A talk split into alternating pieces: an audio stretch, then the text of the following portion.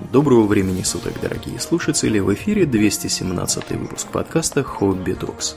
С вами его постоянный и бессменный ведущий Домнин. И Аурлиен. Спасибо, Домнин. Итак, от развенчания популярных исторических мифов, которым мы занимались в прошлом выпуске, мы переходим теме не менее интересной и более, не знаю, кровожадной даже в каком-то смысле. О чем мы, Домнин, ну, сегодня поговорим?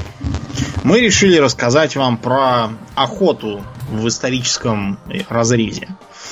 Э, в историческом, потому что мы сами не охотники никакие, да, и угу. даже не сказать, чтобы рыболовы. Ты вот, Аурлен, рыбу поймал какую-нибудь? Не припоминаю. Я, я припоминаю, что вроде когда-то я ловил, но не, нет, нет. Все, видимо, поймал. Вот угу. я, я рыбу ловил, и я даже ее поймал. Угу. Это был карась. Я его поймал, потому что никак не мог научиться правильно вытаскивать. То есть у меня, у меня клевало постоянно, да, это я как-то освоил. Вот так, чтобы его вынуть, чтобы он не свалился у меня с крючка, mm-hmm. этого я что-то никак не мог. Я, я поэтому сумел после долгих трудов добыть одного карася. Вот этого. Ты его бил палкой? Пока нет, он не оглушился, нет? Нет, нет я его вынул, да, посмотрел, всем показал и выпустил обратно. Прикольно. Дело просто в том, что чтобы сварить из э, карася уху, это надо очень много геморроя, иначе он будет вонять тиной, там надо специально готовить. Я решил, что оно того не стоит абсолютно.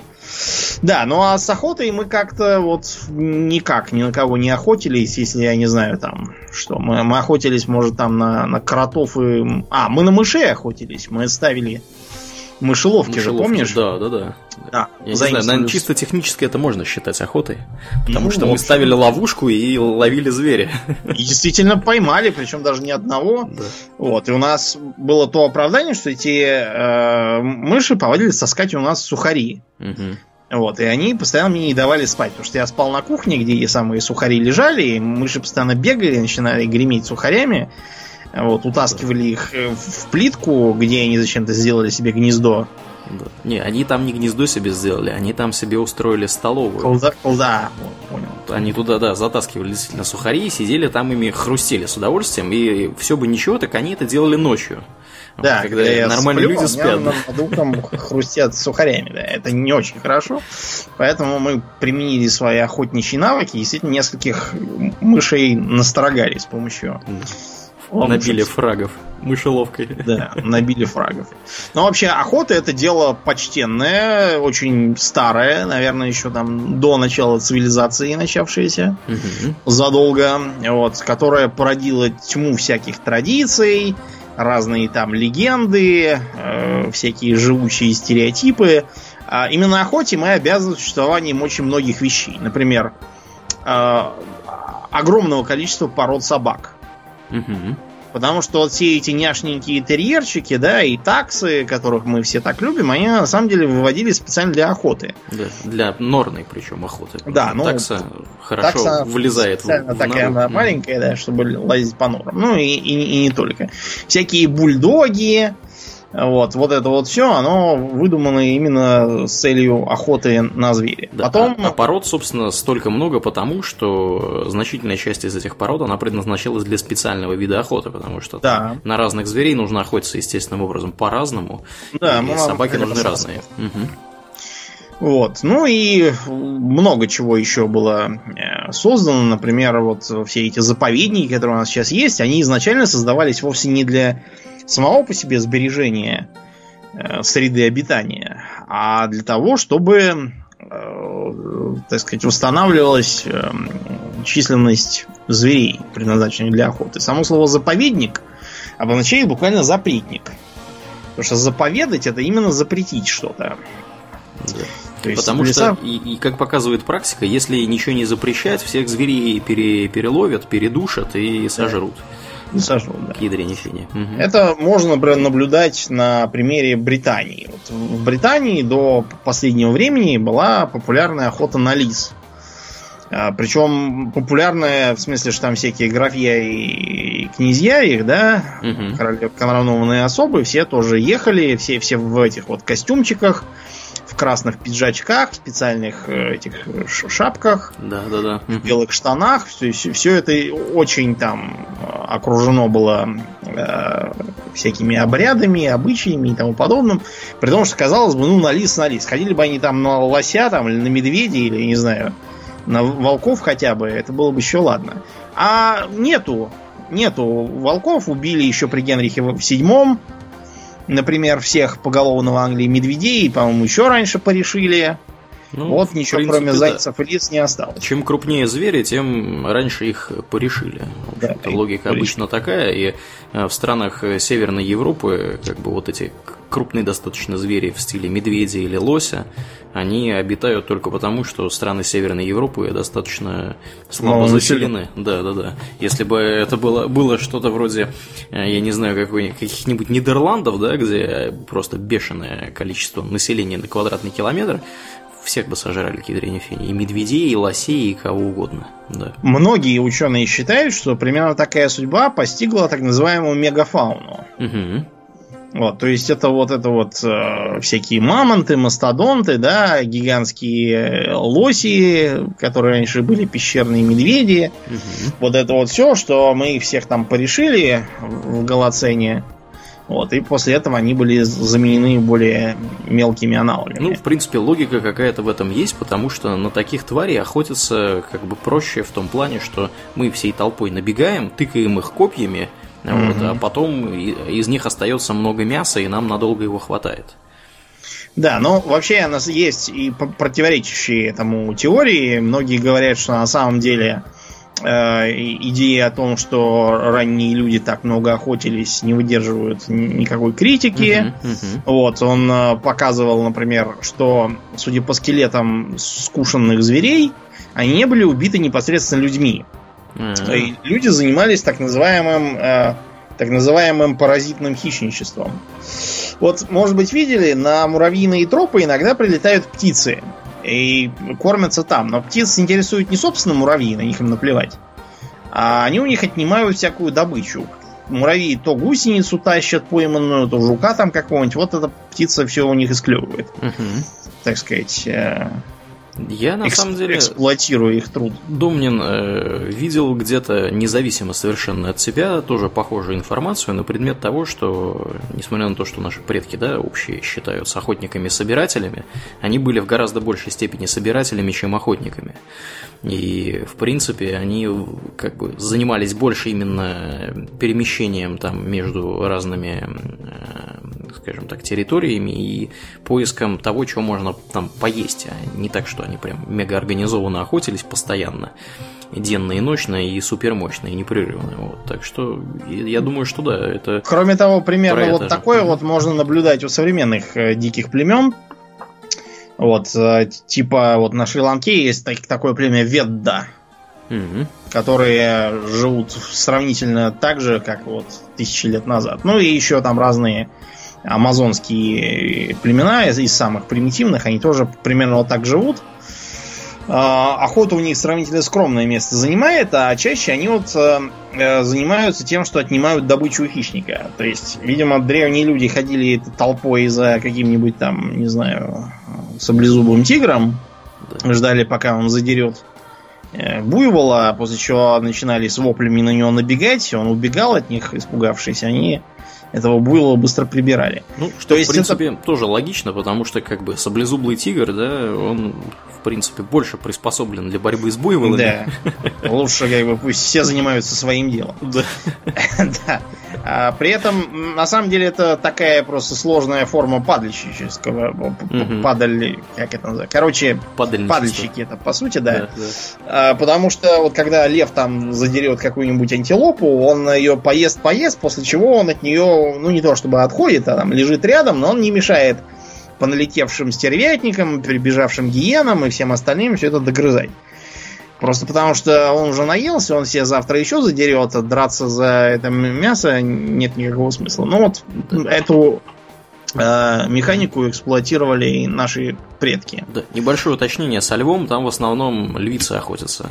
А лев он Ну, я имел в виду льва, льва одиночку, который ага. не в Праге живет. Окей, окей. Угу.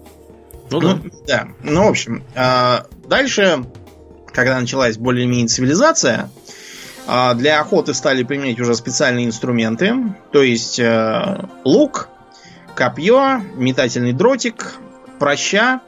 Там, где до луков было не добраться в силу отсутствия подходящей древесины, были изобретены духовые ружья. Ну, то есть, трубки имеются в виду, не, не собственно, ружья, так называемый сарбакан. То есть, mm-hmm. Э, длинная полая трубка, через которую легочной силой выдувается стрелка. Э, к сожалению, легкие у нас не такие сильные, как руки, и поэтому стрелку для эффективности следует отравить. Поэтому, к счастью для жителей тропиков, где нет подходящих деревьев для лука, там зато очень много живет подходящих деревьев и животных для яда. Вот они их, собственно, и применяли для того, чтобы отравить стрелку и какую-нибудь там ламу э, плевком стрелки ранить, а пробежит немножко и свалится. От яда курара там или еще чего-нибудь. Хитрые какие. Да, вот такие вот. А, при этом охота довольно быстро стала приобретать э, черты, э, не, скажем, не столько спорта, сколько такого священнодействия и обряда, что ли. То есть была плотно а, пронизана всевозможными правилами, табу, а, обрядами, что там перед тем, как идти на охоту нужно два часа плясать там перед э, идолами, что нужно нарисовать на песке образ животного и кидать в него копья, чтобы была удача на охоте. Вот, что самые э, крутые охотники получали там всякие плюшки. Из-за этого вот э, э, наши дамы, те, которые не обладают большим вкусом, до сих пор любят надевать на себя леопардовые лосины и все такое. Это оттуда, да? Взялось? Это, это они, да, это они так изображают э, древних каких-то папуасов, которые вот э, подарили шкуру убитого леопарда или еще там кого, понравившейся даме, и она в ней щеголяла. Ну, я так, понимаю, я так понимаю, что на самом деле э, некоторые народности, они до сих пор этим занимаются, те же Масаи, например, у них да, примерно да, вот из, из этой оперы. Ходят на традиционную охоту, у них вот традиционный такой лук кривой и дротики. Кроме того, примитивные племена в Центральной Африке, они так на слона охотятся до сих пор по древнему способу, то есть несут такие утяжеленные гарпуны, mm-hmm. даже не столько дротики, сколько вот именно гарпуны с грузом на конце.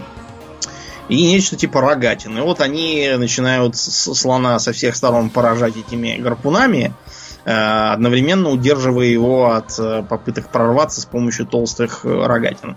Иногда это не срабатывает и разъяренный словом проламывается насквозь, всех убивает, но это уж, извините, норма Из, Издержки, да, издержки да. производства. Угу. При этом охота очень быстро стала не только что подходящим, а даже и необходимым занятием для всяких вождей и царей. Вот. Вы можете погуглить всевозможные рельефы там ассирийцев, где там царь, убивающий льва, какой-нибудь там. Mm-hmm, вот, да, да. Образы Самсона, разрывающего пасть льву. Писающему они, мальчику. Ну да, они все, все оттуда же. Это вот э, идея того, что вождь должен побивать всяких животных. Mm-hmm. Причем животных не абы каких, а вот таких, которые ему соответствуют. То есть э, тут же были созданы мифологизированные образы льва, леопарда, орла, то есть так называемых царских животных, которых надо убивать. И что забавно, на Ближнем Востоке в число царских животных для охоты включался еще и осел. Да ладно. Да. Э, дело не в том, что ослиное мясо очень вкусно там или шкура хороша, а дело в другом. То, что дикий осел стремителен и свирепо защищает свою жизнь. То есть это очень опасная добыча, и в отсутствии медведей, наверное, вот был ближайший аналог. А, не случайно, к примеру, первое сообщение о единороге греческого доктора, который служил в Персии, угу. был экспатом.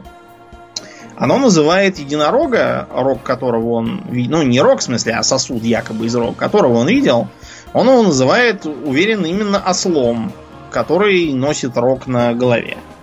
Ничего потому себе. что, да, он был так вот проникся этим почитанием ослов. То есть, погоди, я правильно понял, что э, рог единорога в этом контексте упоминался именно в виде сосуда? То есть он такой Да. здоровенный, что из него можно сделать сосуд. Да, да. Ну, то есть, Ничего очевидно, себе. что, э, очевидно, это был какой-то рог там носорога или, не знаю, Скорее может, всего, да. там бала. Вот, потому что все остальное описание, оно подозрительно напоминает носорожье. Всякие повадки. Мы про это рассказывали в выпуске про э, этих самых бестиарии всякие. Мгм, мгм. Можете послушать.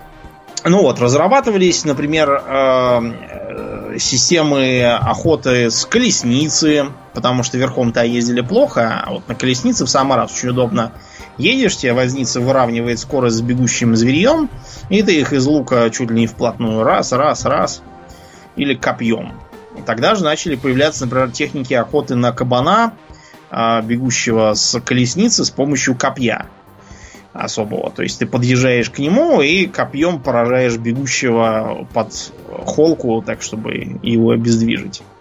Ну, это, Да. я так понимаю, единственный минус э, в таком способе, что должно по ровной местности все это происходить. Ну, это все популярно было где? В всяких Египтах и Вавилонах и прочее, там, где ров- ровная пустыня, езди, куда Мгм. хочешь. Мгм. Вот, то есть э, охота стала отходить от э, первоначальной идеи, то есть э, охотники и собиратели примитивные, они в охоте нуждаются, хотя и меньше, чем э, принято считать, но тем не менее, охота это что? Это не только ценный мех и мясо, да, это еще и жилы, Да.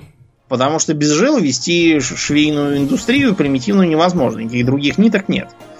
А, Что интересно, жилы продолжали использоваться и дальше, просто не в шитье, а, например, в прикреплении, как это ни странно, а, арбалетного лука к ложу. И Мгм. если, да, можете почитать, там э, воловьими жилами приматывался железный лук к ложу мокрыми, потом он остав- оставлялся в теньке в теплом месте. Жилы усыхали, и так его Припаивали, вот, по да, сути. припаивали, да, что можно было стрелять, и вот они до нынешних времен дожили. Ничего себе. Да, ну вот, а в античности оно стало приобретать такие ритуально э, какие-то статусные черты. Охотником э, должен был быть обязательно там царь. И Вот, например, Одиссей, когда уезж- возвращается домой, а там уже толпа женихов, и все хотят его место занять. Да. Вот, он э, и что делает? Он берет свой лук, который там у него дома лежал, и всех порешил. И, Внимание, вопрос. Он ездил на войну. Почему он не взял с собой лук? А потому не взял с собой лук, что в бронзовом веке э, у греков э, лук считался оружием охотничьим. А на войне луку делать было абсолютно нечего. С их Да. точки зрения. Недостойно это военного высокого И искусства. мало, малоэффективно, если честно, потому что все уже успели облачиться в бронзовые доспехи, там хоть обстреляйся, толку ноль. Да, мы в художественном Из фильме «300 спартанцев» как раз это видели, как они там от э, облаков стрел, Да. стрел орков э, укрываются своими щитами. Да. Ну, потому что они в трусах зачем-то пришли на войну. Чем им еще укрываться? Да уж. Да, Вот. да, да. Поскольку охота стала такой сакральной, тут же были заведены специально обученные боги, которые стали за нее отвечать. Вот, например, э, у греков была Артемида, ее так и называют Артемида-охотница. Мгм. Ее обычно изображают как э, тетку сурового вида, бегущую там с какими-то зверями по лесу, стреляющую из лука, там, с копьем, ну, в общем, с типично охотничьим оружием. А у римлян эту же роль играла Диана. Из-за этого, например, в э, романтической литературе, я имею в виду период романтизма, собственно, Мгм. А, постоянно женщин, которые там, не знаю, проехались на лошади, уже там называли, ах, она была как Диана охотница. Ну, Немыслимое меркам- дело, да. По меркам, да, 19 века это уже невероятно круто, и достойно сравнения с Дианой охотницей. Вот. И можно также вспомнить, что греческие боги периодически насылали всевозможное дикое зверье на людей, после чего нужно было отправлять специальных героев, чтобы это зверье ук- укорощать. Например, Посейдон регулярно баловал с быками, насылая то одного, то другого э, на Крит и другие места. Та же самая Артемида, э, Киренейскую лань, или как она там называлась, тоже вызвала. Мгм. Был еще какой-то вепрь, Вот, была какая-то то ли каледонская охота, то ли еще какая-то, тоже там каких-то мега-зверей божественных надо было загонять. В общем, в мифологии у греков с охотой там полный порядок. Все охотятся в любое свободное время. А у кельтов был Кернун, у нас вот этот вот бог с оленями рогами. Он не только был бог мужского начала, но и э, охоты. То есть это прообраз Кенариона, фактически. Ну, из ты Варкрафта. Помнишь, да, это для начала это прообраз Курноуса из Вархаммера, да, угу. которого мы недавно как раз описывали и даже показывали в стриме. Угу. Его аватар. Вот. А, Кинарий и Мальфурион в некотором роде, это вот тоже все, все оттуда срисовано. С рогами, со зверями. Ну, в общем, никто велосипедов не изобретает, все берут из да, мифологии. Все пользуются древними, да, архетипами всякими. Что тут бросается в глаза? Несмотря на то, что охота считается царским делом, но всех остальных от охоты не отлучают. Ходи, охоте, если у тебя есть желание. И возможности финансовые. Да. Ну, тут да, ну, надо было иметь возможности все бросить и идти куда-то там ходить. Потому что при прочих равных, а домашнего не животных дает значительно больше мяса, шерсти, там, жил, кожи и всего остального, чем э, охота как таковая. Это просто закон такой экономический. Ну да. Вот, тут ничего не поделаешь. Вот. А, тогда же в ход активно пошли разнообразные охотничьи звери. Это были и собаки, и не только. Например, вот в Египте были внезапно гепарды, mm-hmm. которых, да, использовали как гончие животные. Ну, гепард быстро бегает, чего ж нет-то. Ну да, ну да. Я вот только хотел сказать, не использовал ли кто боевых котов э, в охоте. Ну, По сути, да, использовали, получается. Кроме того, египтяне же котов-то вообще очень котировали, у них целая кота-богиня была, ну, бастета-то. Да. Угу. Вот, так что э, боевых котов почему не используют? Ну и, разумеется, боевых птиц. Угу. Вот. До сих пор на Ближнем Востоке достаточно популярна соколиная охота. Ну и не только на Ближнем Востоке. Ну, ну на да. Ближнем Востоке она, конечно, там цветет пышным цветом. Цветом, да, потому что да. пустыни народу мало. Помнишь, мы с тобой в Австрии были как-то раз? Были, да, видели там, фазана. Там была экскурсия э, в какой-то замок, где можно было поучаствовать, собственно, вот в, в такой вот соколиной охоте. То есть там э, живут э, вот эти вот птицы специально обученные, можно было на них посмотреть. Вот, и не знаю, может быть, даже как-то их покормить там или еще чего-нибудь. Я сомневаюсь, что Я они помню, прям что мы знаешь, где были? Там были какие-то клетки, где были какие-то зайцы и овцы ага. на горах горные. Бараны там какие-то. Вот их можно было там купить за деньги корма и им дать. Ага. У нас сейчас в парке Горького то же самое, между прочим. Зайцы и овцы? Ну, зайцы точно, насчет овец я не помню, но то, что есть куропатки всякие э, в клетках сидят, их, да, можно покупать корм и кормить. Это совершенно точно. Зайцы тоже, довольно много их. Прикольно. Да, ну, у нас там много чего уже поменялось вот с тех пор, как мы были маленькие, потому что тогда Горький парк был э, балаганом с качелями и каруселями, даже когда я был студентом еще. А сейчас тогда все оттуда повыгоняли, там устроили всяких лебедей, гусей, зайцев, всякие там скейт-парки. Короче, собственно, парк культуры и отдыха, а не балаган. Да, так вот, лебедей и гусей тоже. Поскольку многие виды животных, дичь, они были важны именно вот тем, что они дичь, а не домашние. То есть то, что можно разводить дома гусей, кур и уток, это прекрасно. Но не спортивно. Вот, но, но не спортивно. Вот мы хотим, чтобы у нас был лебедь жареный на столе. Причем желательно, чтобы он был в оперении, чтобы было видно, что это именно лебедь, и какой-то там. Да, я тебе, я тебе скажу так: у нас тут есть музей народов Севера. Там одна из экспозиций как раз э, как менялись предпочтения людей по части сервирова... сер... сервировки, значит, столов на всяких мероприятиях бога... богатых э, товарищей. Вот. И там вот есть тоже вот именно, как ты описываешь, э, здоровенный лебедь, то есть он он пожарен, вот, как-то, видимо, я не знаю, частично или не частично, потому что он весь в перьях, как бы у него крылья в перьях, вот, а, а вот как бы где, где, соответственно, его тельце, оно жареное. Угу. Представляешь, какая антисанитария там у них Ну вот, надо было, надо было вот такое вот изобразить, чтобы Вот, по этой же причине э, потом вошла в моды вот эта вот жарка всяких быков и кабанов, цельные туши, чтобы было видно, что это именно бык и кабан, а не так какая-то свинья там А-а-а. разведенная. Не собака. Дома. Да. Или кошечка, да? Ну, да, да.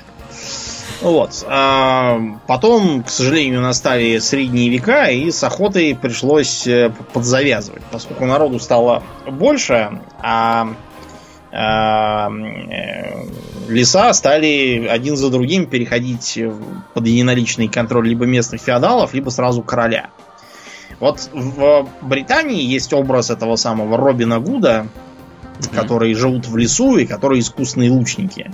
Это образ э, чистой воды браконьеров той поры, да. Э, Разбиваешь б... иллюзии людей, которые думали, что Робин Гуд это благородный, да, значит, ну, отнимает да. деньги у богатых. А просто, он просто браконьер, банальный. Да просто браконьеры, да, и бандиты. Но они сидят в лесу, им надо в банформировании чем-то надо питаться. Угу. Вот, идею искать финансирование где-нибудь там в Саудовской Аравии там еще не придумали, да. поэтому приходилось питаться королевскими оленями. А все олени в стране были королевскими внезапно. В Англии всегда была более сильная власть э, монарха, потому что там во Франции с этим было попроще. Там обычно все упиралось в местных властителей, у которых можно было за некоторые деньги купить себе привилегию на охоту в их лесах, если там сильный денег им отвалит какой-нибудь купец. Угу. Вот, он мог ее получить. В Англии это все было для короля зарезервировано, и поэтому любой, кто по лесу шлялся с луком, тут же считался за преступника вот, и за такое его могли повесить. Более того, на территории лесов, особо в популярных местах там для браконьеров, даже расставлялись всякие ловушки не на зверей, а вот именно на людей. Засады и секреты. На людей, да, да, да, да. Э, это существовало там чуть ли не вплоть до 19 века в Англии. Можно до сих пор в музеях увидеть там уже железные капканы на людей специальные.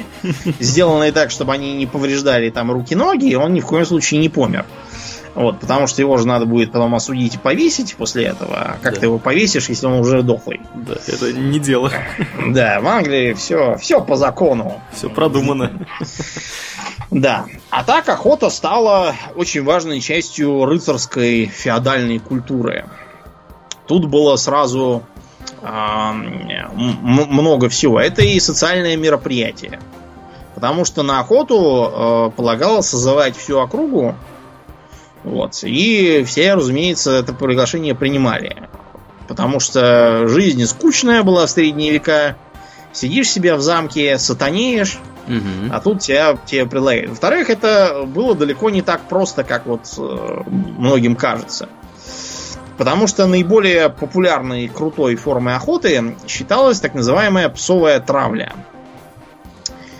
А псовая травля предполагала э, достаточно сложную, многоэтапную такую стратегию действий. Э, Причем уже тогда начали составляться всякие руководства, и э, вот а, черта охоты огромное количество каких-то терминов, каких-то странных слов, которые используются для именования самых простых вещей, как будто, вот, которые ни черта не поймешь, если ты не охотник. Ну, это же ну, вот. звучит круто. Да, звучит, поэтому вот как- как-то вот так и выходил. Ну, в общем, схема была следующая. Сперва э, съезжаются гости. Разумеется, по этому поводу немедленно закатывается пьянка. Угу. Вот. Потом э, в лес отправляется, э, так сказать, э, разведывательная группа в составе одного или нескольких старых охотников, э, егерей, там вот этих вот лесников, то есть которые профессионально служат местному сеньору по охотничьей части. Угу. С ними обязательно выдвигается псарь или там 2-3, которые ведут с собой специализированную собаку, вынюхивающую след. То есть это еще не те собаки, которые загоняют Нет, кого-то. это не те собаки, которые загоняют. И э, как бы группу можно поделить тех собак, которые вынюхивают, тех собак, которые загоняют крупную дичь, тех собак, которые бросаются на крупную дичь и виснут на ней. Угу. Это третий вид. И еще тех, например, собак, которые вспугивают летающую и мелкую бегающую дичь. И приносят ее потом. Да, и приносят. Вот, например, породы всяких ретриверов, слово да. ретривер, оно буквально обозначает тот, кто приносит. Да, да. Возвращатель. Да, возвращать. Ну вот, значит, э, выдвигается команда в лес, это называется внезапно квест. Ого. Да. То есть ну, они отправляются на квест. На квест, да. У него, в общем, квест заключается в том, чтобы им найти подходящую дичь. А по умолчанию это должен быть взрослый олень. Вот. Они должны э, найти след, там, э, пойти с собакой, посмотреть там на следы помета, того, что он терся об деревья, там, сломанные ветки. Короче, они специалисты, они разбираются, они должны были его в идеале увидеть собственными глазами, что он там есть. Угу. Что, а, в принципе, как бы из моего опыта, на самом деле не супер сложно, если вы не шумите в лесу. Потому что я вот не, не далее, как неделю назад, ровно в пятницу ходил э, в поход вот, и видел оленя вот в лесу буквально с расстояния, наверное, чуть, чуть меньше 100 метров. У них, кроме того, была еще и особая манера. Они выдвигались обязательно конными. Угу. Дело в том, что олень меньше пугается четвероногих зверей. Что, в принципе, логично. Похожих на него, да. Угу. И они, значит, так, э, как, знаете, у нас всякие там казаки, да, они при, пригнувшись совсем и так спрятавшись за конскую шею, они так медленно, медленно, как будто лошадь сама по себе гуляет там, угу. э, с той стороны, в которую дует ветер, чтобы олень их не мог почуять, они вот так объезжали, посмотрели и уезжали спокойненько. Чтобы его не спугнуть, он не убежал в другой конец леса.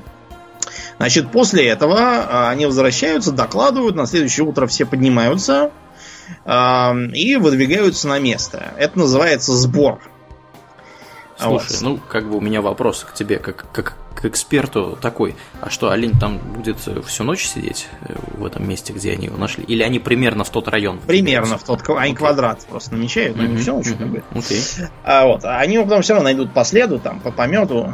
Он же не может ну, вообще, да, логично. Слететь и улететь. За сутки, скорее всего, да, он далеко, далеко не уйдет. Не уйдет. Угу. Вот. После этого они, э, по информации, которую придут, выстраивают траекторию, по которой, скорее всего, пойдет олень. И они, значит, отправляют э, псарей с собаками вдоль этого предполагаемого пути. Э, чтобы собаки, так сказать, могли сменяться, когда они его гонят. Он бежит, бежит, а тут собаки все новые и новые по пути попадаются. Угу. Таким образом, он выдохнется раньше, чем собаки. Так. Вот. После этого начинается, э, начинается выдвижение, moving. Вот. И э, собака вынюхивает оленя. Потом, собственно, погоня. Э, они начинают гнать э, оленя, за ним гонятся собаки, гавкают, все новые и новые подключаются по мере того, как он подбегает к ним. И, наконец, когда он устает, они его окружают. Вот. И э, вот в английском есть выражение at bay, то есть как бы в рамках, в, в узде. Так, держать, да, кого-то в узде, да, вот mm-hmm. что-то такое. Вот это вот э, так и называется бейинг, то есть удержание зверя. Mm-hmm. Вот, они, значит, собаки его окружают, гавкают, не дают ему убежать уставшему, и э, самый знатный охотник, э, либо сам сеньор, который, либо какой-нибудь из его более знатных гостей, например, его личный сеньор или даже сам король, угу. он э, приходит с либо специальным охотничьим мечом, который сходит на клин, похож на меч лучника. Вот. Либо с э, охотничьим копьем, и он в идеале одним ударом его должен поразить. После этого э, разбор. Ну, то есть э, оленя в установленном порядке свяжут. Там, прям, причем, прямо там, на месте, да? Да, прямо на месте. Это, это был важный обряд. Потому что олень это как бы Иисус Христос, и он там претерпевает чего-то там за грехи наши, вот это вот все. Ничего себе. Вот. И, наконец, последнее это подкормка. А, малоценные части туши кидаются собакам. Чтобы у собак вырабатывался рефлекс, что нужно гонять оленей, за это ты получишь мясо. Логично, да. Потому что если им этого не давать, у них возникнет вопрос, на кой черт мы его гоняем, если никакого мяса нет, следовательно, они просто потеряют интерес к охоте. Вот. А так они так кровожаднее. Что... А так, да, они будут понимать, что, что тут к чему и к чему все это клонится. Да, и, и будут... Куда там коней запрягать, да?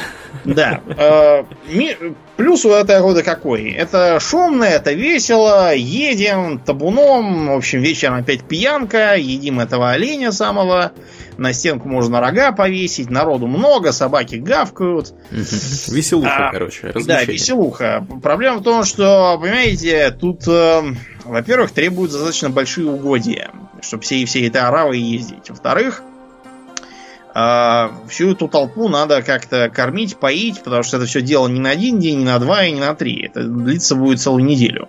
Потому что то, что я описал, э, это абсолютно идеальный случай, что оленя удалось вот прямо сейчас затравить и чуть ли там не за полчаса загнать. Угу. Часто бывало так, что мы вот целый день гоним, потом потеряли, приходится ночевать, возвращаться либо в замок, либо в какой-нибудь там охотничий лагерь на полянке. Опять же, надо деньги выкладывать за то, чтобы это все устроить. Угу. Опять брать след, и так, в общем, можно провозиться больше недели. Ну, я так думаю, что если они все это время пьют, принципе, как бы господам-то благородным по барабану, в общем-то. Ну, как да. Поймали это... они оленей, не поймали, они развлекаются и так. Как, как могут, да. Ну, в общем, факт то, что это, во-первых, дорого, во-вторых, требует все-таки определенных физических кондиций. Это да. Потому что неделями ездить по лесам и при этом непрерывно бухать, это надо иметь здоровье и молодость. Да. А иначе а можно вот... закончить как один из баратеонов. Да, плохо. Плохо, да. Ну там они, правда, на кабана ходили. Да. На оленя. Это ты описал, кстати говоря, охоту английскую или как бы общеевропейского масштаба? Ну, это вот такой англо-француз, потому что англи- английские сеньоры-то они франки же. Ну да, да. Норманцы. Ну вот, а если не, ну, не получалось такой вот завести крупную процессию, можно было устроить а, загонную охоту. В этом случае сеньорам, если они были там старые, больные, пьяные, особо никуда ездить было не нужно. Устраивалась э, засада. Как правило, для этих целей в лесу уже создавались охотничьи домики специальные, где можно было бухать и ждать, пока там все продолжится. Между прочим, Версаль и многие другие дворцы это бывшие охотничьи домики. Ивана как? Mm-hmm. Да, королевские. Ну вот, а пока знать там сидит и напивается до кондиции, охотники флажками пролагают такой путь к ним, загоняют зверей э, к э, их, так сказать, месту, трубят врага, чтобы дать понять, что сейчас выскочит олень. А они, знай себе, из там луков или с 15 века из арбалетов постреливают. Им даже задницу поднимать особо не надо. В особо тяжелых случаях дичь загонялась заранее в огороженную флажками зону, там, ну, квадратный километр условно. Там загнали пару оленей, там каких-нибудь еще, там, зайцев, еще кого-нибудь. И вот э, утром можно уже, похмелившись, пойти и всех их пострелять. Особо никуда не ходя и не ездя. В общем, под ключ. Охота под ключ. А в особо богатых случаях можно было даже не местную животину какую-нибудь собрать, а чуть ли не там львов и тигров навести из-за моря. Да, сохранились описания, что даже вот такие вот бывали особо дорогостоящие мероприятия. Ну, это уже вообще как аджиру, мне кажется. Такие. Ну, да, вот так вот аджиру. Но вообще, как бы, если охотиться по совести, то э, дело это было опасное. Потому что вот я описал оленя, олень более чем способен тебе рогами-то брюхо пропороть. Это да. А если идти на кабана, значит, с кабанами следующая ситуация. Э, кабан считался за такую чисто воинскую добычу, и, как правило, на него ходили э, люди, которые интересовались не столько знатностью, сколько войной. И гордились своими рыцарскими силой, выносливостью, бесстрашием. Потому что кабан исключительно злобен, э, крепок на рану, даже с современным ружьем его трудно прибить. Стремительный. И из-за того, что он маленький, его можно вовремя не заметить. Ну, маленький, в смысле, не такой, как этот, да. как олень, он где-то там шарится в кустах. Малозаметный. Да. Кроме того, он опасен для лошадей. Если олень на лошадей как таковых обычно нападают, то кабан ему как нефиг делать, пропороть лошади брюхо, вы с нее свалитесь, и дальше он и вам тоже брюхо распоет. Вот, поэтому э, на кабана ходили с подготовкой, как правило, туда не брали дам, а так на многие виды охоты, например, приезжали дамы, дамам выдавался э, тем, кто умел лук, считалось, что стрелять из лука для дамы вполне прилично, а также э, дубинки такие. Вот, они дубьем этим должны были прибивать подранков. Uh-huh которые ранены их луком. Да, так что дамы тоже принимали участие в кровавой потехе. Ну вот, на кабана, соответственно, охотились э, либо с коня, э, ударяя его копьем или особым длинным таким колющим охотничьим мечом. Э, либо травили его псами, которые должны были его нагнать, и это вот особая порода, не просто гончая, которые должны были вцепиться ему в уши, повиснуть на нем и вынудить его остановиться. Тогда охотник подъезжал, э, хватал кабана за ногу и так его дергал, чтобы он на бок брякнулся. После чего он ему справа задние лапы крепко вязал веревкой, потом передние. Потом уже, когда кабана можно было взять поперек брюха, погрузить его на коня и ехать. Живьем? Все... Да, живьем брать демона. А дело просто в том, что кабанье мясо, оно склонно очень быстро протухать. А учитывая, что это не сейчас, когда ты там закинул там убитого кабана в машину, уехал домой и, и кушай себе на даче шашлыки жарить. Угу. Это же надо было ехать в охотничий домик, да там пьянка, да пока мы доберемся до замка, это уже третий день начнется, он уже успеет завоняться. Вот, поэтому э, кабана считалось э, более полезным повязать и живым его демонстрировать э, публике. Вот, пока что, не доберемся. Что, что тоже довольно опасно, он же все-таки агрессивный зверь-то. Если да, там его не так да, свяжешь. Даже да, он там может наделать шороху, так что гостей резко поубавится в числе. А уж что говорить про охоту на медведя? Вот у нас, например, в России, когда шли на медведя, заранее друг с другом прощались. Потому на всякий случай, да. Да, мало ли там чего. Вот будет. Так что для медведя работало что? Во-первых, его тоже травили псами. Минус в том, что это не кабан и медведь, псов вполне может раскидать. А, так что псы были скорее для отвлечения медведя, а, собственно, ему удар наносили охотники, для чего брали специальную медвежью рогатину. Еще более толстую, чем на кабана, и тоже с перекрестием, чтобы медведь не мог просто, так сказать, на нее насадиться и проломить тебе башку лапой. Вот. А пока один его таким образом э, пригвоздил, остальные должны на него нападать были с топорами на длинные ручки. Вот, или тоже с копьями. Применялись также не рогатина, а так называемые зазубренные вилы. То есть двух-трехзубые такие солидные вилы на толстой рукоятке с зазубринами, чтобы с них было не сорваться. Вот, и предполагалось их, удерживая перед собой, наступив на Э, древко ногой для прочности, значит, его удерживать, а другие его стараются по черепу оглаушить топором. Получится это или нет, вопрос другой, потому что медведь, даже вот с современным ружьем ему прострелишь сердце, он способен пробежать еще метров 200. Ну и порешить кого-нибудь по дороге. Да, Тоже. Без затей.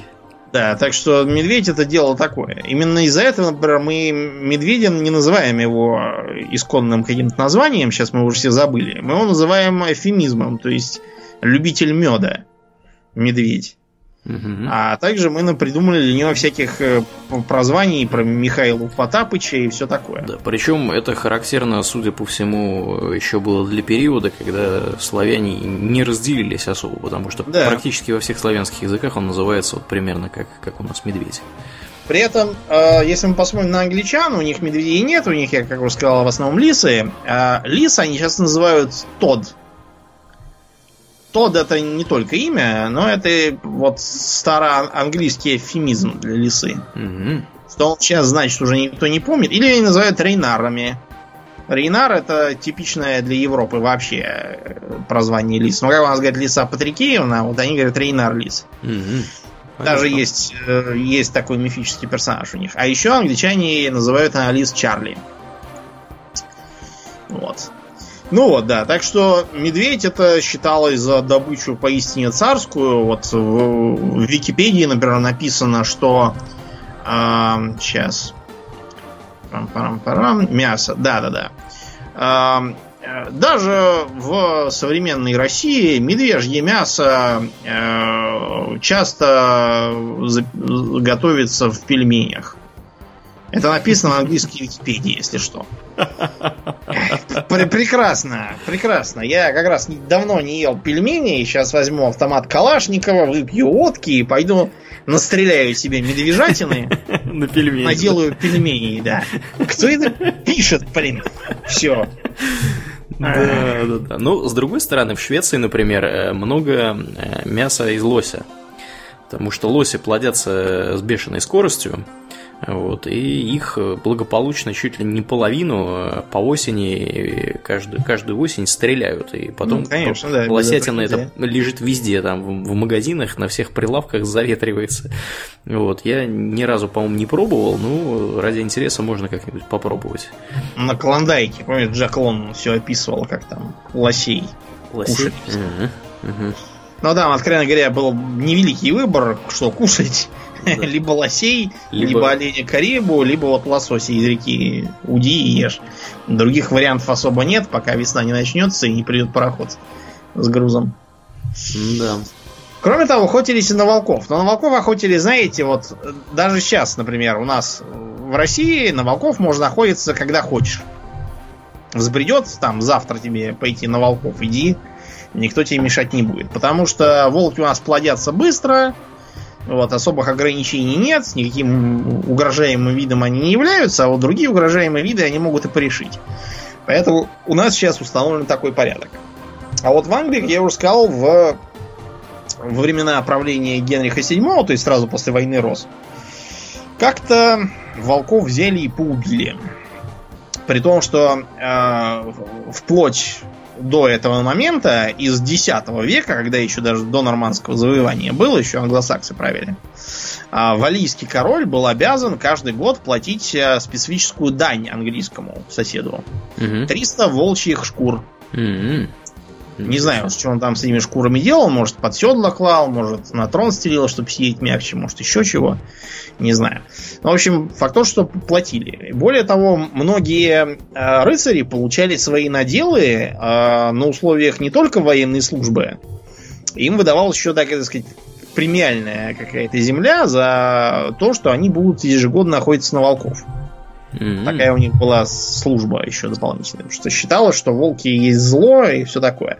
Это вообще достаточно распространенное было вплоть до второй половины 20 века э, неправильное понимание э, механики экологии.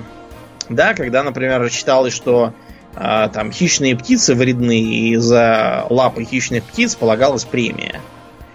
Э, во многих странах. В США таким образом истребили, например, странствующего голубя. Очень многочисленный вид, тем не менее, американцы каким-то образом умудрились его порешить весь. Ничего себе. Да, используя самые варварские меры. И там стоит памятник, на котором написано, что этот вид погиб из-за алчности и недальновидности человека. Что-то там такое. А, даже вот с фантастики середины века можно что-то такое заметить. Вот я читал советскую книжку Губарева «Утренняя звезда» про то, как некий профессор изобрел нуль транспортер и ничего умнее не придумал, как тащить четырех э, школотят на абсолютно чужую планету. Ну, собственно, почему бы и нет? Да, почему бы и нет? Что там, подцепить какую-нибудь местную заразу и сдохнуть сразу. Вот, они там встречают э, враждующие цивилизации, одна из которых хорошая и коммунистическая, а другая плохая и реакционная. Вот. И а, оказывается, что хорошая коммунистическая осваивает как раз эту планету молодую, на которую они попали, потому что их планета умирает. Вот. И они там истребляют с помощью своих ультразвуковых пушек э, хищную живность. Короче, такими темпами у них скоро будет две умирающие планеты. Я не удивлен абсолютно, что у них первая как-то не зажилась. Да. А, к слову, да, про птиц-то. А, если нет желания носиться табунами и э, тыкать копьями медведей, а хочется там удовольствоваться какой-нибудь более скромной деятельностью и добычей типа кроликов, э, гусей там всяких, лебедей, уток, есть э, очень хороший способ, при котором даже самому ничего делать не надо и никого бить не придется. Можно использовать ловчую птицу хищную. Угу. Вот. У нас называется соколиная охота, но на самом деле для охоты применяются не только соколы, а еще и, например, ястребы, вот, и много кто еще. А соколиная охота считалась очень, очень э, уважаемым э, хобби. Э, для шутки, слово хобби, знаешь, что значит? Что? Это такая птица, у нас называется чеглок. Mm. Маленький, ну не очень маленький, не такой как пустельга, но, в общем, не самый крупный хищный летун. Вот, этот чеглок э, применяется для охоты. Хобби, это вот оно и есть. Э, то есть э, охота с хищной птицей. То есть мы с тобой сейчас охотимся с хищной птицей, фактически. Ну вот, да, у нас получается вот так, Для смеха. Забавно, да. Охота с соколами не требовала особой физической кондиции. Более того, даже, в принципе, самому не надо было заниматься дрессировкой соколов. Для этого были сокольники. У нас вот в Москве есть такой район, так и называется Сокольники. Это потому, что там раньше был у царя Алексея Михайловича, он очень любил соколиную охоту, больше, чем псовую. А вот там был у него заповедник, и, соответственно, жили компактно специалисты по соколиной охоте. Эта охота до сих пор достаточно популярна, что в Европе, что на Ближнем Востоке, что в Средней Азии, например, тоже много где есть. И у нас в России в степных и лесных зонах тоже она присутствует. Смысл соколиной охоты в том, чтобы э, выпускать специально обученную птицу, вот, которая будет нападать на всяких там куропаток и зайцев. А вы должны подъехать, отобрать зайца и дать птице вместо этого какой-нибудь корм, чтобы она не расстраивалась.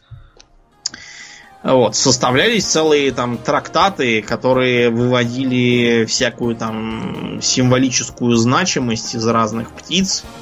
Есть, например, такая книжка э, в Британии, книга Saint Albans.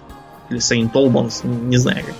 Называется она так потому, что у них была какая-то типография в Saint Albans. Вот, э, вроде как у нас Ивана Федорова, пер, печатни, вот у них такая же в Англии. Так. Вообще-то эта книга называется э, буквально книга по соколиной охоте, псовой охоте и по сиянию оружия. То есть, видимо, не знаю, по турнирам по каким-то. Не знаю. В, в этот раз я смотрел только то, что там пишут про, собственно, охоту. Вот э, обратите, кстати, внимание на то, что по-английски hunting это охота с псами. Mm-hmm. И не случайно слово hound звучит очень похоже, потому что это на самом деле одно и то же слово. Mm-hmm. А вот mm-hmm. если ты с ружьем идешь охотиться, то это называется shooting. Это совсем не то. Ну да, да. Да. Прикольно. Вот, э, да. Э, в книжке Толстого про детство, отрочество и юность там упоминается, что выросшие главные герои приезжают в имение, где они выросли, там встречают своего отца, отец говорит, жалко, охота кончилась, ну да ладно, с ружьем охотиться можете ведь? То есть он говорит о чем? О том, что кончился сезон для псовой травли, и охотиться надо с ружьем самостоятельно, без собак. То есть у нас тоже есть такое э, деление. Ну вот, в этой книге, э, написанной якобы какой-то Джулией Бернерс, кто это такая, я не знаю, но, в общем, про соколиную охоту, по крайней мере, Джулия Бернерс понимала, как свинья в апельсинах. Потому что она там нагородила, значит, иерархию из 15 ступеней социальных, да, то есть, которые предполагали, какая птица прилична на какой ступени. Вот. Написано, например, что если вы император, то вам прилично находиться с орлом или со стервятником. Со стервятником охотиться нельзя, потому что стервятник это падальщик. Он не будет охотиться. Это да. Да, или, например, написано, что э, что князю, герцогу и графу нужно охотиться с каким-то э, мягким соколом, соколом озерным и соколом сапсаном. Значит, никакого сокола озерного нет, и мягкого сокола тоже нет, это просто диалектное название того же сапсана. Почему они тут так приписаны, непонятно. А вот. А, кроме того, упоминается некий горный сокол, но горный сокол это просто шотландский подвид сапсана. Ничего особенного. Барону, стоящему на шестой ступени, требуется охотиться с дрофой. Но дрофа вообще не является хищной птицей. Это на нее охотится, а не она охотится. Может, барону нужно просто взять дрофу и зарубить ее сразу? Лично ее, так сказать, залушить. Тут есть такая мысль, что, может быть, вместо э, bastard, то есть э, дрофа, имеется в виду buzzard, в смысле конюк. Mm-hmm. Наверное, может да. быть, с ним, да, потому что непонятно. Может быть, это просто какое-то старое... старое да, иначе вот. смысла никакого нет в этом. Кроме того, тут есть 12 пункт. Бедняк. Бедняк охотится э, с, с э, этим самым, с пустельгой, по-моему. Но у бедняков, понятно, есть более интересные занятия, чем охотиться с пустельгой. Вот, им бы с голову не, проти... с голову не протянуть руки-ноги. Имеется в виду, наверное, что Uh, poor man имеется в виду, что это не в смысле бомж там, да, или бедняк. Имеется в виду просто бедный рыцарь какой-нибудь, безземельный. Mm-hmm. Mm-hmm. Вот. Поэтому то, то, как обычно переводят, наверное, некорректно. Но в любом случае, из этого можно сделать вывод, что охота с соколом считалась занятием очень э, полезным. Более того, если я правильно помню, охота с соколом, э, ну и вообще в целом, она входила в число семи рыцарских искусств. Mm-hmm. Наравне с рукопашным боем, плаванием, стрельбой из лука, шахматами, ез... да, шахматами, ездой верхом и э, сложением стихов. Обратите внимание, что э, читать, писать что-то тут не требуется. Да. Ну, это, для этого есть специально обученные люди. Да. Мы будем лучше вот стихи брякать и на войну ездить. Угу. Ну да. А, такая вот э, интересная интересный способ охоты. Сейчас, между прочим, для охоты приспособили еще и сов. Да? Да. Да, амбарную сову, например, часто используют. И на, и на кого же она охотится? На мышей? Ну, почему только на мышей? На всяких сусликов, на кроликов небольших, там вот на это mm-hmm. вот все. Понятно, что на крупную дичь нужно охотиться, например, с орлом. Потому что, что если кто орла вживую не видал, орел, он, э, ну, где-то там сантиметров 80, может быть, вот в высоту, когда сидит. То есть здоровенная птица, которая может, наверное, и человека прибить при желании. А ты видел, какие во «Властелине колец» орлы? Ух! Ну, вот. да, а там, там орлы, да, большие. Там это... Там орел это просто такой летающий рояль в кустах. Поэтому он должен быть очень большой. Да, и там из- изрядное количество сюжетных поворотов объясняется именно... Да, выезжает на орла. Вот я смотрю, э, Беркут, у него размах крыльев от 180 до 240 сантиметров. Представляешь mm. себе? Ну вот, да. Да, длина да. тела до, до метра практически, 93 сантиметра может быть. Угу. Ну вот, да, орел может быть даже и больше. К слову, пока я говорю про орлов, вот американцы очень любят говорить, что у них орел на гербе, а на самом деле нет в Америке не живут орлы, по-моему. Дело в том, что то, что у них на гербе, это орлан. Настоящий орел должен иметь э, оперенные ноги. А если у него ноги голые, то это не настоящий орел, это орлан. Да. У американцев просто другого не нашлось, поэтому а им очень хотелось быть похожим на Римскую империю с их э, аквилой, да? Угу. Вот, поэтому они уж какого там поймали у себя, такого и заставили. Искали, искали по всей стране, что да, нашли, то... Чего нашли, да, то и нашли. Угу. В общем, чем дальше в Средневековье, тем больше ужесточались наказания за незаконную охоту. Например, э, применялись даже превентивные меры. Всем э, псам, которые теоретически были способны использоваться при охоте на запретных для простолюдинов зверей, то есть, понимаете, никто не запрещал вообще охотиться. Поэтому охотились простолюдины на суслика, на хомяка, на крысу. Ходили на крысу. Да. Э, на белку во многих местах тоже было разрешено охотиться. А кроме того, охотились на ежа. Английское название ежа hedgehog обозначает буквально э, кустовой кабан. Да, То маленький. есть считалось, что да, что еж это такая маленькая-маленькая свинья какая-то. Вот. И их, да, обмазывали глиной и запекали всех этих сусликов и прочих. Американцы, между прочим, до сих пор во многих местах, типа Новой Англии, где климат такой же и примерно такой же биом, охотятся на всяких белок, жарят их и жрут вот все эти хилбилли на палачских горах, они этим и известные весьма. Прекрасно, да. Угу. Да.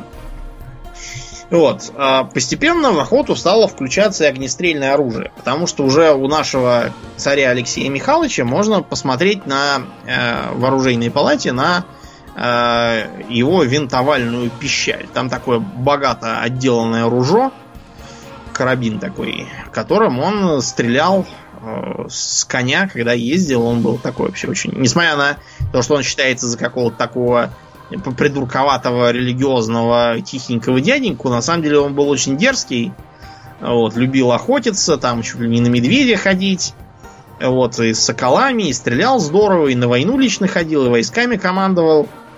И как-то раз было, знаешь, у него случай, он сорвался, чего-то психанул. Так. Там ему э, немец-лекарь делал кровопускание, чтобы ему там что-то полегчало. Его, видимо, давление замучило, ему полегчало после этого. И он рекомендовал всем боярам тоже сделать кровопускание, а один сказал, что не хочет. Что-то, в общем, царь психанул, сказал, тебе, моя, тебе, значит, моя кровь дешевле своей, набил ему морду. Вот, потом он, правда, очень извинялся, ему подарил что-то там очень хорошее. Сорвался человек от кислородного голодания. Нервная работа у царя, что сказать. Да, ну вот, и с распространением огнестрельного оружия э, стали э, использовать двустволки. Ну, до, до них пока дошли, еще это были бландербасы, то есть примитивный дробовик с раструбом на конце. Раструб, вопреки фантазиям, не для того, чтобы дробь разлеталась лучше. Она и так разлетается. А для того, чтобы ее засыпать было лучше, потому что дульное заряжание было тогда. Вот, использовался для охоты на разную мелкую дичь, типа зайцев, уток и тому подобного. Фазанов, в Англии, правда, до сих пор фазаны есть, и на них есть квоты на охоту. Mm-hmm. Можно ходить. Вот, и использовали это. Кроме того, распространялась промысловая охота благодаря огнестрельному оружию. У нас, к примеру, экономику очень долго здорово подпитывали с освоением Сибири.